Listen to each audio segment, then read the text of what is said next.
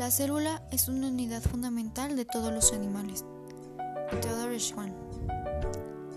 Nació el 7 de diciembre de 1810 y muere el 11 de enero de 1882 por derrame cerebral. Sus años de aprendizaje transcurrieron bajo el dominio de la especulación romántica, que comenzó a declinar cuando éste entraba en su madurez científica.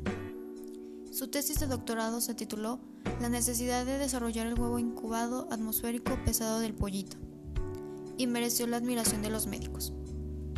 El fisiólogo alemán es considerado padre de la histología moderna gracias a sus contribuciones a la teoría celular y definición de la célula. Demostró que la gran barrera entre los reinos animal y vegetal, a saber, la diversidad de la estructura definitiva, desaparece. Estableció la teoría de la célula con la satisfacción de sus contemporáneos. Schwann propuso entonces tres generalizaciones sobre la naturaleza de las células.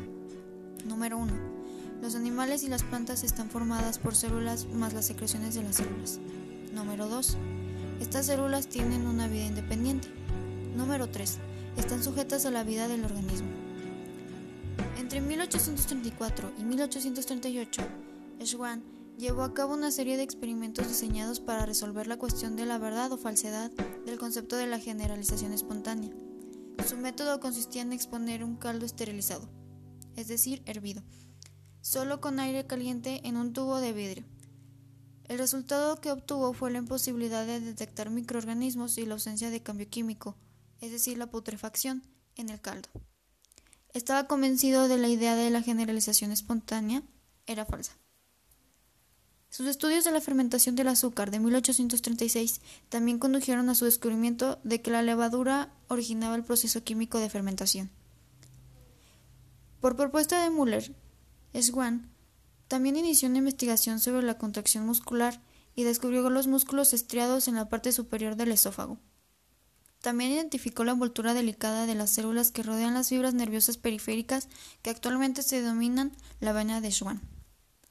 Una serie de accidentes en las minas en Bélgica lo llevaron a diseñar un aparato portátil para dar respiración que podía ser usado en las minas pasando varios años en sus intentos para mejorarlo.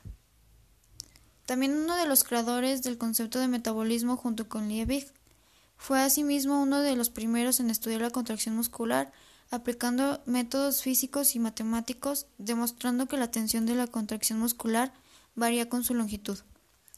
Aparte de persona muy discreta, fue un católico convencido e incluso sometió aprobación de su obra Exámenes microscópicos al arzobispo Malinas.